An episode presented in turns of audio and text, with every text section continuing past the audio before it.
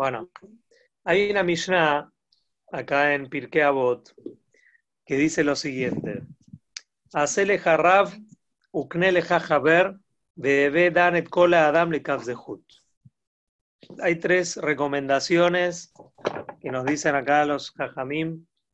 Una es que tengas adquirido para vos un maestro. Adquirido significa que adoptes para vos una enseñanza de vida y que tengas un referente, que tengas un referente que vos te sientas identificado con él para que junto con él puedas eh, tener la confianza de averiguar, de preguntar, de aprender, como los mismos Hagamim nos enseñan, Loa Baishan Lamed, la persona que tiene vergüenza no aprende. No estamos hablando acá de una vergüenza de descaro, sino una vergüenza positiva pero de todas maneras, con respecto al estudio, no es bueno tener ese tipo de vergüenza, porque cuando uno tiene vergüenza de preguntar, de indagar, de incomodar, eh, al final termina perdiendo la oportunidad de aprender. Siempre y cuando uno tenga el respeto hacia su maestro, por supuesto que siempre el preguntar está bueno y como habíamos estudiado la semana pasada, que esto enriquece también al maestro, pero por supuesto que enriquece también al alumno. Uno de los enemigos del aprendizaje que tenemos nosotros los, los seres humanos es pensar que sabemos todo. En el momento que consideramos que sabemos, ahí estamos dejando de aprender. Porque el enemigo fundamental que no nos deja a nosotros aprender, ¿saben quiénes son? Nosotros mismos. En el momento que nosotros decimos, yo ya lo sé, o a veces escuchamos cosas que nos parece que ya lo habíamos conocido o ya lo habíamos escuchado, es muy factible de que cada vez que lo escuchemos, o que aprendamos algo nuevo, que hasta ahora no sabíamos, o, o incluso por el hecho de volver otra vez a escucharlo, ¿sí? Eso mismo nos genera a nosotros una sabiduría, porque refresca la memoria, porque ayuda a, a, mantener la mente fresca y sana, por supuesto que sí, ¿sí? Entonces, el hecho de que uno dice, ah, ya lo sé, ah, no hace falta porque yo ya lo, ya lo conozco, ya aprendí, es el peor enemigo que podemos llegar a tener para poder seguir aprendiendo. Por eso la primera recomendación que nos enseñan acá los jajamín es que siempre tengas una situación en la cual quieras aprender, que quieras tener de quién aprender. Y un maestro no necesariamente tiene que ser un profesor este, de la universidad o un gran jajam. No, un maestro puede ser una, cualquier persona que te enseñe algo, ¿sí? En la vida, a veces pueden ser más grandes que nosotros, a veces pueden ser más chicos. ¿Sí? Como siempre dijimos que, eh, el maestro aprende muchísimo más del alumno que lo, que lo que puede llegar a aprender de sus maestros o de sus compañeros. Porque cuando una persona te está enseñando algo, directamente ya se está convirtiendo en maestro. Entonces, por eso dice, hacele jarrab, hacete para vos un maestro. ¿De quién? de cualquier persona que vos puedas aprender, porque siempre vas a tener un aprendizaje y vas a salir ganando. Y eso te va, a te va a ayudar para que vos sigas creciendo. Segunda recomendación, que le ver. Es importante tener un ámbito social sano, saludable. Elegir quiénes van a ser nuestro entorno social. Pero no podemos dejar de tener ese entorno social, porque esta es una de las características principales para mantenernos con una salud mental, tener buenas amistades. ¿sí? Lo peor que a la persona le puede pasar es alejarse del entorno social y aislarse. El aislamiento social no es bueno.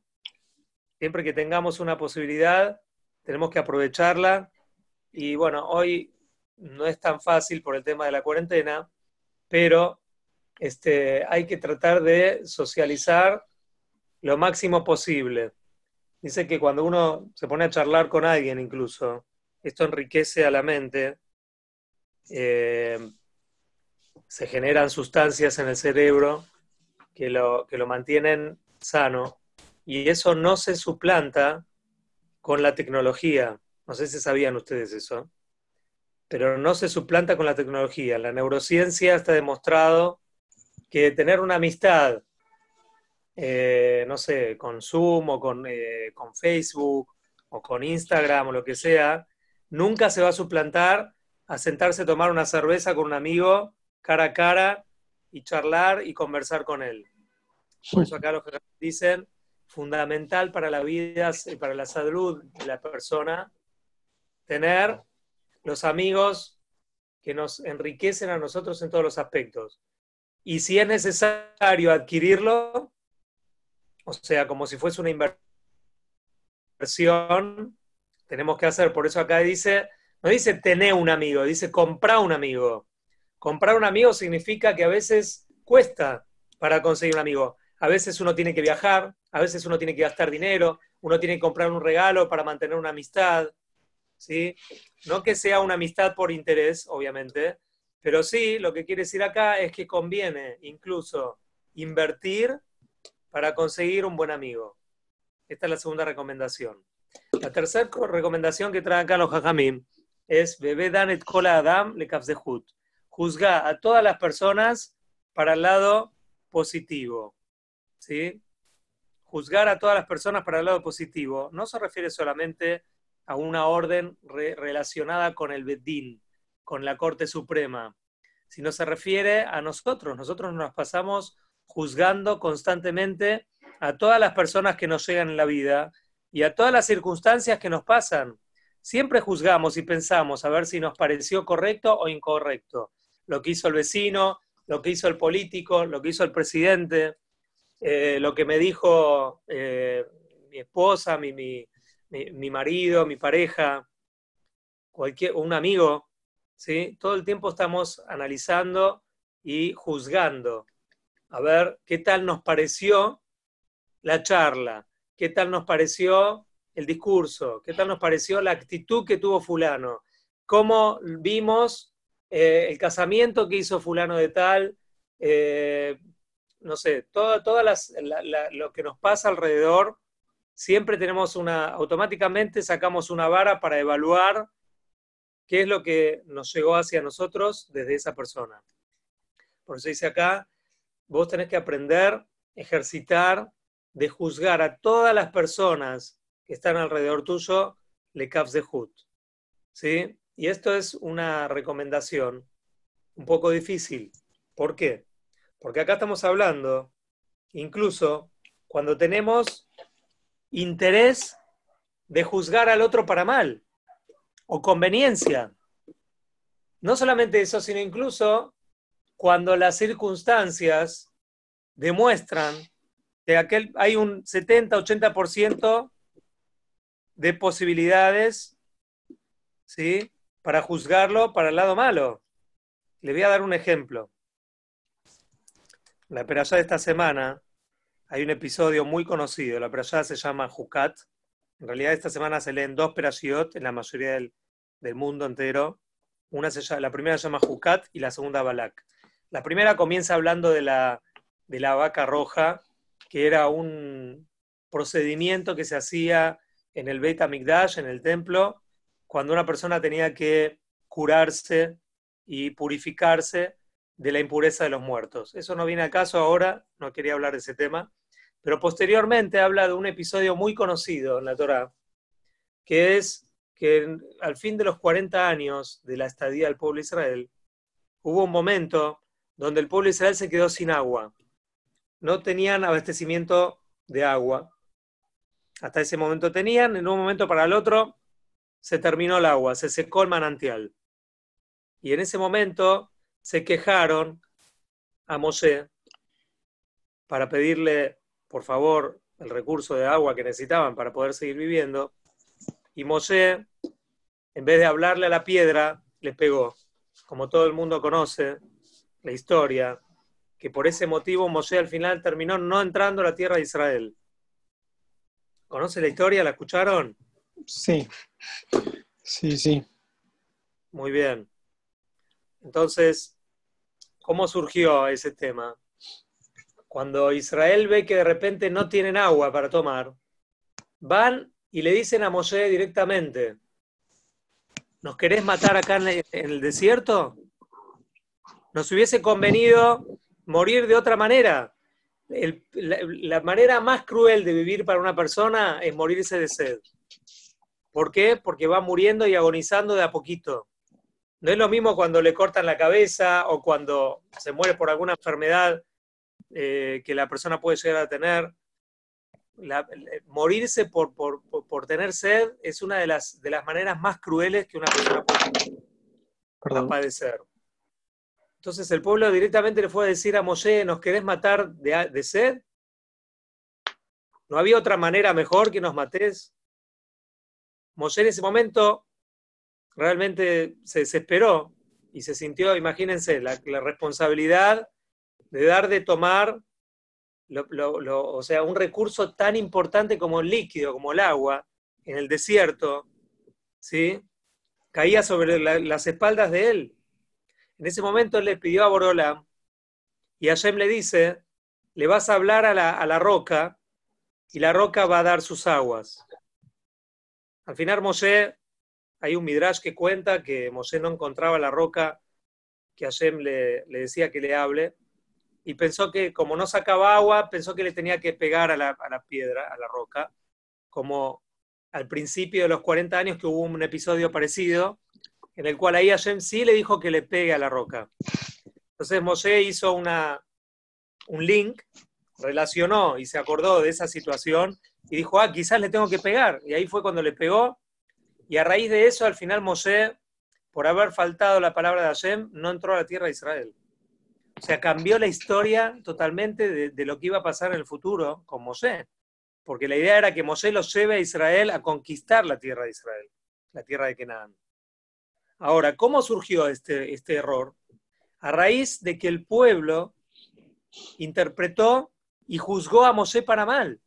¿Por qué? En vez de decir, a ver, yo les pregunto a ustedes, ¿en qué se equivocó el pueblo al reclamar delante de Mosé? Tenían razón, ellos tenían sed, necesitaban vivir, necesitaban agua, que es un recurso esencial que la persona necesita tener. ¿Está mal que le vayan a pedir a Mosé agua? No, tal vez le pifiaron en el sentido de que él pretendía matarlos. ¿Por qué vas a pensar eso después de tanto tiempo? No sé. Muy bien, muy bien. no estuve, en, no estuve en, su lugar, así que. Claro. Pero imagino que si. Imagino, por lo menos me preguntaría. Se me ocurre, ¿no? ¿Me puede dar un poco de agua? O, mira, no tenemos agua, ¿qué hacemos ahora? En vez de. ¿Por qué no trajiste de acá para matarnos? Tal vez es un poco oh. exagerado, ¿no? Muy bien, muy bien. En realidad, si nosotros pensaríamos que ellos juzgaron para mal a Mosé, nosotros lo estaríamos juzgando a ellos también para mal. estaríamos pecando lo que estamos diciendo que no hay que hacer. Pero sabes una cosa, Joel, que esta eh, narración está claramente escrita en la Torah. ¿Está bien? Quiere decir que nosotros no estamos juzgando al pueblo de Israel, sino que en realidad Boreolam está juzgando ahí. Y Boreolam sabe exactamente qué es lo que ocurrió en esa situación. Y la Torá lo cuenta para que nosotros aprendamos. ¿Está bien? Entonces, lo que ocurrió ahí en ese momento es que el pueblo juzgó para mal a Moshe. Tal cual lo explicaste vos, Joel. O sea, ¿tenés un inconveniente en la vida? ¿Tenés un altercado? Ok, perfecto, ocupate. Pero la manera de ocuparse, tenés dos maneras. Vos puedes ir hacia el responsable, hacia aquella persona que tenés arriba tuyo, y decirle, mira, eh, o sea, eh, presentarle tu, tu conflicto que tenés en ese momento. Mira, yo trabajo en tu empresa, pero ¿sabes qué? No tengo los recursos como para poder desempeñar mi trabajo. ¿Por qué? Porque yo trabajo en la parte de administración y la verdad que necesito dinero. ¿Está bien? Entonces, estoy presentando el problema para que juntos podamos resolver. Pero otra cosa es que yo vaya al gerente general y le diga, vos sos un asesino, vos querés que esta empresa eh, no prospere, vos no me estás dando los recursos que yo necesito económicos como para sacar la, la, empresa adelante, entonces lo que querés hacer vos con nosotros es matarnos. Entonces ahí yo estaría juzgando, prejuzgando a aquel persona que está arriba mío y no teniendo en cuenta que esto es un error de parte mía. Esto es lo que hizo el pueblo Israel en ese momento. Lo que ellos se equivocaron justamente juzgar a Moshe para el lado negativo, pensando que la intención de él era matar al pueblo Israel de sed. Y esto es juzgar a la persona para mal. Porque obviamente que Moshe no quería eso.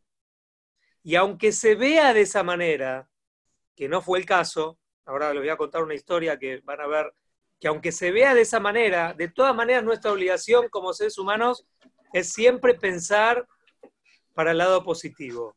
Incluso cuando tenga que torcer la mente para poder pensar de la manera positiva. Entonces ahí fue el error que ellos tuvieron de haber pensado para mal, que Moshe quiso matarlos, y obviamente esa no fue la intención de Moshe. Y eso generó que Moshe se desespere y que rápidamente recurra a Borolam y que ayer le dijo, habla con la piedra. Moshe no alcanzó a encontrar, localizar la piedra que tenía que hablar y terminó al final eh, eh, eh, este, conectando con aquel, aquel episodio que había pasado muchos años antes, en el cual Hashem le había dicho tenés que golpearle la piedra, y esta vez no. Pero como no salía agua de la piedra que le hablaba, pensaba que él se equivocó en el mensaje que Hashem le había dicho y en vez de hablarle, terminó pegándole.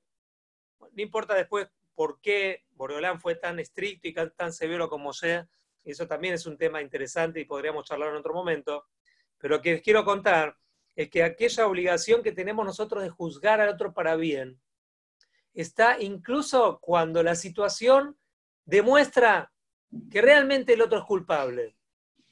No con pruebas fehacientes, por supuesto que en ese caso seguro que no hay otra. Pruebas fehacientes en, la Corte Suprema, bueno, obviamente que hay que hacer justicia, pero cuando depende de mí, no de la Corte Suprema, yo tengo la obligación de, inclinar la balanza para el lado positivo. Les voy a contar una pequeña historia.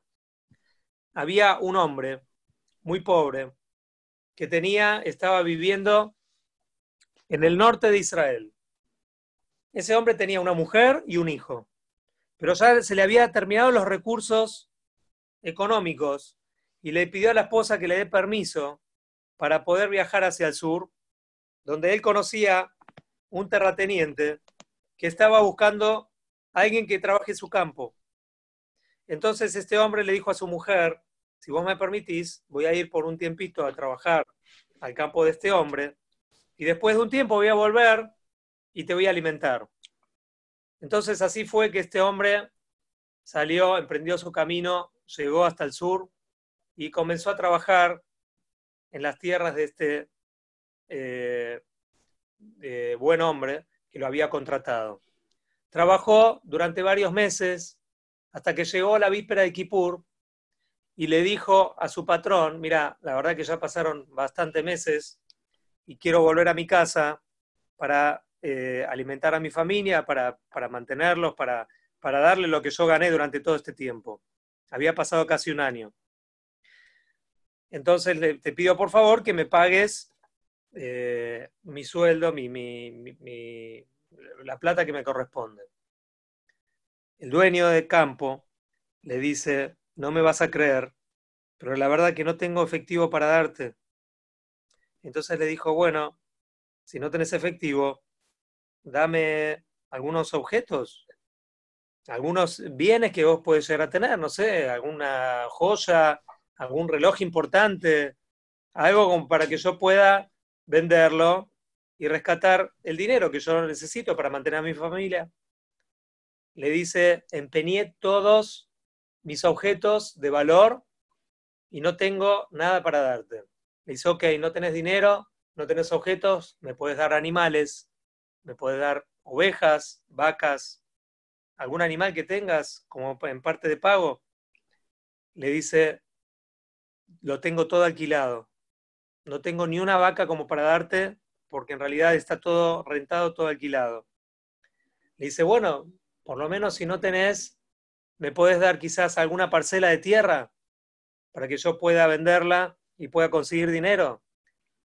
Le dice, toda todas las parcelas que yo tengo de campos, los hice por algún motivo, santos para Boreolam.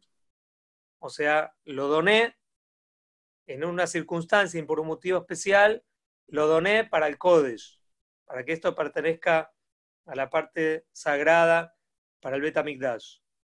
Este hombre, realmente muy triste y muy preocupado, se va, se despide del dueño y va hacia su casa muy eh, afligido, porque ahora cómo iba a enfrentar a decirle a su esposa que volvía después de casi un año de trabajo sin ni un peso para, para eh, mantenerlos. Después de dos o tres meses que este hombre se había ido, el dueño de casa, el dueño del campo, consigue el dinero para pagarle y le lleva una carga de regalos, aparte de su dinero que le pertenecía, le lleva una carga de regalos para eh, indemnizar a este pobre, que en el momento que tuvo que volver a su casa, volvió con las manos vacías. Cuando este hombre ve llegar a su dueño, se puso muy contento y el dueño le pagó lo que tenía que pagarle y le dio los regalos que le llevó para, para obsequiarle. Pero el dueño de casa, este pobre, le invita a almorzar. Le dice, mira, ya que estás acá, quédate a comer con nosotros. Y se pusieron a charlar. Entonces el hombre, el dueño de las, de las tierras, le dice, yo te quiero hacer una pregunta. Cuando vos te ibas a volver a tu casa y yo te dije que no tenía dinero para darte, ¿vos qué pensaste? La verdad que pensé para bien, pensé que en realidad todo el dinero que tenías lo tuviste que invertir en mercadería. Y cuando yo te dije que no tenía ningún tipo de bienes, ¿qué pensaste? Y pensé que esos bienes los tuviste que también vender porque tuviste una deuda justo que pagar y necesitabas vender todos esos objetos y todas tus pertenencias. Ok. Y cuando te dije que no tenía animales, ¿qué pensaste? No, ahí pensé que tuviste que alquilar para poder también conseguir algo de dinero, para poder sacar adelante tu, tu empresa.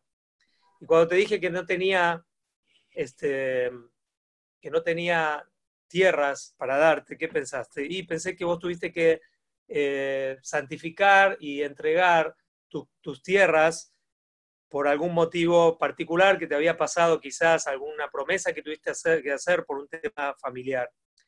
Y le dice el dueño, te juro que tal cual pensaste de mí, para bien, así fue. Así fue. Justamente tuve que eh, invertir todo mi dinero para comprar mercadería, tuve que vender todos mis objetos porque también necesité pagar una deuda y así. Todo lo que vos pensaste es tal cual fue como vos eh, me juzgaste para bien. Ahora yo les pregunto a ustedes, ¿qué porcentaje de chances y posibilidades hay de pensar como pensó este hombre? Uf, este hombre pobre. En ese, la verdad.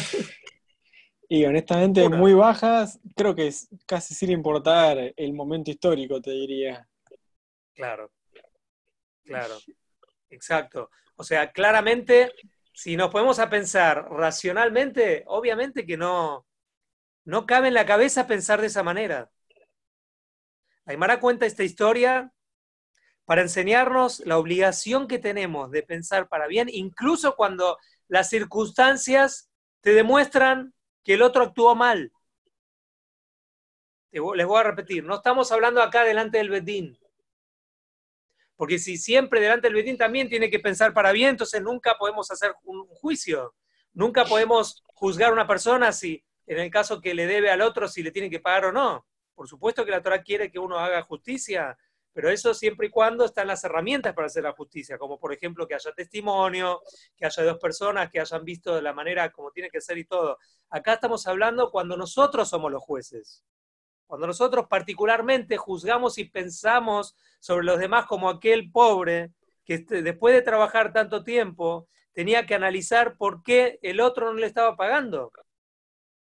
Y vemos que claramente no había chance de pensar para bien y de todas maneras encontró una manera de pensar para bien del otro. ¿Y qué vemos al final? Que el otro realmente, de verdad, tenía intención de pagarle, pero no podía porque no tenía recursos. ¿Se entiende? Quiere decir que nuestra obligación de juzgar al otro para bien es incluso cuando es totalmente ilógico. Una pregunta.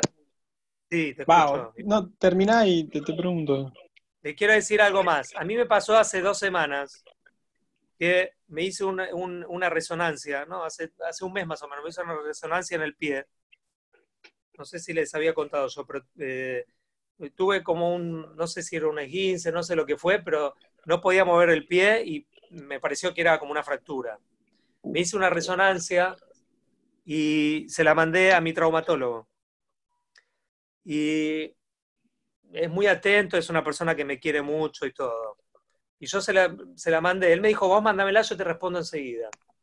Yo se la mandé por WhatsApp, con el informe, con todo, y esperé un día, dos días, tres días, después le escribí, después de tres días, y veía que no me contestaba, y digo, pero qué raro, me parece muy raro. Bueno, le habrá pasado algo un poco complicado, le digo, digo yo, dentro de mí, mismo. Pero no, como que sentía cierta eh, rechazo por el hecho de que no me, no me había respondido. Entonces, después de un día, me escribe, me dice, mira, Marcos, te pido disculpas, pero acaba de fallecer mi suegro. Y la verdad que pasamos días muy, muy difíciles y por eso no te pude responder. Entonces yo dije, wow, no puedo creer, o sea, si yo hubiese pensado de una manera normal, como cualquier persona piensa y deberíamos pensar en ese momento, hubiese dicho, bueno, este doctor la verdad que no le interesa, le escribí, le mandé los resultados, le dije por favor que me responda y obviamente no le interesa de mí, no me quiere eh, diagnosticar qué es lo que yo tengo. Sin embargo, hay que tener paciencia en estas situaciones y pensar para el lado positivo, como estamos diciendo acá, y decir, bueno, seguro, no lo entiendo yo, pero la verdad que si es una buena persona, seguramente que habrá tenido algún inconveniente y tendrá sus motivos por el cual no me respondió. Esto es lo mismo que pasó. Y lo que les quería decir es que la historia esta de la Guimará, ¿sí? que, que les conté recién, dicen que el pobre era Akiva, que en un futuro fue el Rabí Akiva conocido, el tan conocido Rabí Akiva, que a los 40 años empezó a estudiar Torah y después se casó con Rachel. Bueno, previo a toda esa historia, Akiva, antes de ser Rabí Akiva, dicen que estaba casado con otra mujer y tenía un hijo, y toda esta historia era de él. De acá vemos que este hombre Akiva, si bien no tenía Torah, pero tenía las cualidades tan pulidas, y perfeccionadas de que él estaba capacitado de pensar para bien, incluso cuando cualquier persona hubiese pensado para mal. Yo él te escucho. Ah, mi pregunta, bueno, muy bueno todo, eh, interesante, era justamente algo que mencionaste al final. Ah, ¿Qué pasa si, por una vez, si conoces a la persona y sabes que actúa de cierta forma, de todas formas tenés que pensar para bien. Pero ¿qué pasa si, bueno, si no con, más, más fácil caso, conoces a la persona y la tendencia siempre eh, tiende a engañar o tiende a lo que sea? ¿Qué haces? Muy bien. Mirá, según lo que dice el Jafetz Haim, si en realidad yo sospecho y juzgo para el lado negativo por el hecho de protegerme, y por el hecho de, preservar mi, eh, digamos, mi, necesidad y, mis bienes. ¿sí? Entonces ahí se me está permitido sospechar, por supuesto sospechar. ¿Se entiende? Porque si yo voy a decir, mira, de una persona que es un ladrón, que yo sé que es un mentiroso, ¿está bien? Y que siempre actúa de esa manera. Y si yo voy a pensar para bien, entonces voy a dejar de, por ejemplo, de exigirle ir con él a, juicio, por supuesto que yo voy a salir perdiendo y me voy a, me voy a perjudicar. No tengo una obligación de perjudicarme por el hecho de tener que juzgarlo para bien. Por supuesto que no. Entonces ahí Mm. sí tengo la posibilidad de sospechar de que lo que hizo no es con buena fe. ¿Entiende? Entonces Claro. ahí obviamente tengo una, una consecuencia que me puede llegar a dañar a mí. En ese caso sí puedo pensar que quizás hay algo que no está funcionando bien. Pero acá estamos hablando cuando leemos noticias o que nos enteramos que fulano de tal hizo tal cosa, tal otra. Siempre, en todos los casos, si no tengo una eh, implicancia en mi vida y una consecuencia que podría llegar a dañarme, siempre tenemos que pensar para el lado positivo. Porque seguramente que aquella persona que aparentemente actuó para mal, nosotros no lo podemos ver, pero seguramente habrá tenido algún motivo por el cual habrá hecho las cosas. ¿Se entiende? Entonces, si es para preservarse uno y no dañarse a través de aquella persona que es sospechosa, hay posibilidades de sospechar, claro que sí. Pero cuando no hay, tiene una implicancia, ahí hay que pensar para bien. Esto es lo que los jajamí nos enseñan. Considera a todas las personas para juzgarlas para el lado positivo. Y termino con una frase y ya lo dejo con Raburi. No sé si, perdón que me explayé un poquito más. Jajamim nos dicen, alta dunet jaberja, tagialim como. No juzgues a tu compañero hasta que no estés exactamente en el mismo lugar que está el otro. Como nosotros siempre decimos la frase muy conocida de que hay que ponerse en los zapatos del compañero. Los jajamim ya lo dijeron. Nunca juzgues a tu compañero hasta que estés en los zapatos de él. Y agregar una frase más que a mí me gusta decirla mucho. ¿Cuál es la frase? Beafpam, hasta lo taquialim como. Nunca vas a llegar a estar en el lugar de él. Porque según la frase se entiende como que, bueno, ponete los zapatos del otro y vas a entenderlo. No, nunca vas a poder estar en la, los zapatos del otro. Entonces nunca lo vas a poder juzgar para mal. ¿Entiende? Y con esto, con esto los dejo con el Rab Uri y les agradezco.